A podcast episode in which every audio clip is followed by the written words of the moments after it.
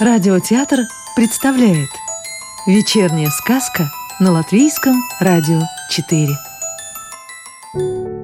Сегодня слушаем добрые сказки Елены Скуратовой. Светлячок. На морском берегу пустынно и тихо. Раннее утро, сонный шепот воды и она – Чаечка собирала ракушки, выкладывая из них какую-то причудливую картину, непонятную никому. Над морем показались другие птицы, они летели искать завтрак. И вот белая чайка опустилась рядом. «Что ты делаешь, малыш?» «Рисунок из ракушек. Вот это море, а это ты». «Как здорово ты придумала! Знаешь, мне кажется, нужно тебя кое с кем познакомить». «С кем?» «Со светлячком». «А это кто такой? Расскажи!» Любопытный взгляд поймал мамину улыбку. «По дороге расскажу. А пока полетели завтракать», — отозвалась белая птица. Жил когда-то жучок.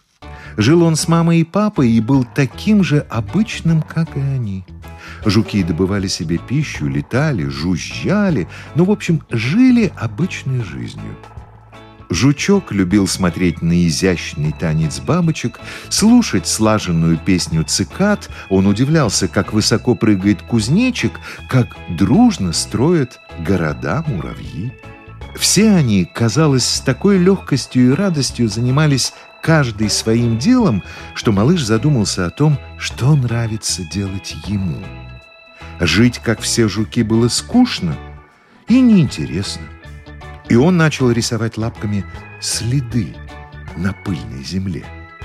Перебирая ножками и петляя по песку, он выписывал витиеватые дорожки, ровные, кривые, прерывистые, разные. Занятие казалось таким увлекательным, но в то же время бесполезным – Мало кто замечал дорожку крестиком, ровный ряд восьмерок и даже цветок, изображенный с помощью следов. Мама с папой похвалили рисунки и занялись своими привычными делами, а жучок остался в растерянной задумчивости. Но тут он увидел, как по его следам бежит паучок. «Здорово!» — подумал он и решил прокладывать дорожки для других насекомых. Жучок хотел делать что-то хорошее и полезное, но то, что он делал, получилось как-то не так. Нужен был учитель, который мог бы подсказать, увидеть его призвание. Жучок предлагал, спрашивал, узнавал, рисовал, и даже кто-то из букашек хвалил его, пока однажды поздним летним вечером он не повстречал светлячка. Это была удивительная встреча. Теплое свечение крылатого жука, который спустился на землю и, к изумлению жучка, стал выписывать лапками на земле поразительную картину. Он писал и продолжал светить. И, казалось, оставляемый им след тоже словно мерцает золотистым светом. Из темноты показалась букашка, которая бежала по светлой дорожке. Светлячок указал ей путь. Она откланялась, а жучок восхищенно подумал, «Я тоже так хочу. Вот если бы он научил меня, или хотя бы пусть сказал, что есть ли надежда когда-нибудь светиться, как он, радуя своим светом и принося другим пользу?» Светлячок – согласился обучить малыша мастерству. Они вместе выводили круги на песке, учились ставить правильно лапки, но самое удивительное, что светлячок разглядел в жучке скрытое от всех умение светить. Да, жучок мог научиться светить. Он сам не верил услышанному, но это было правдой. Раз за разом у него получалось хоть на мгновение прикоснуться к спрятанной искорке.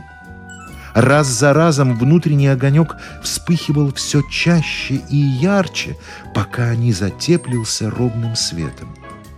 Учитель был рядом. Он направлял почерк следов, поддерживал жучка, когда у него заплетались лапки и он падал, учил обращаться с внутренним лучиком, подсказывал, как сделать, чтобы не обжечься и не затушить его.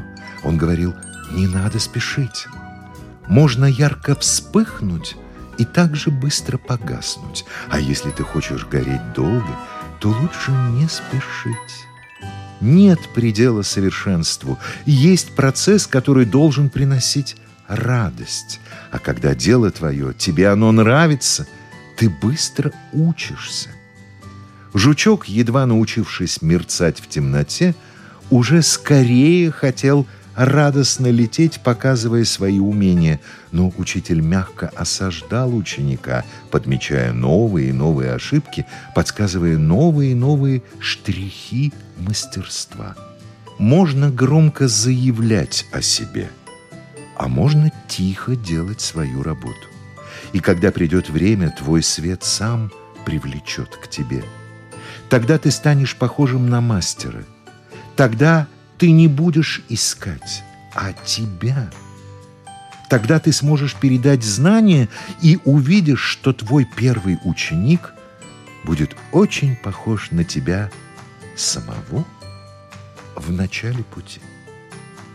Жучок слушал наставника и светился от счастья, преодолевая новые трудности на пути к мечте. Я тоже хочу светить, «Мне тоже нужен светлячок, чтобы я научилась», — сказала Чаечка, дослушав сказку.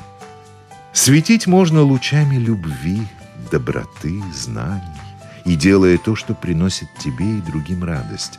А еще, мне кажется, у каждого должен быть свой учитель, наставник, тренер, тот, кто понимает и разбирается в талантах, которые есть у каждого из нас. Так что, я не увижу настоящего светлячка? Увидишь. А теперь давай собирать ракушки.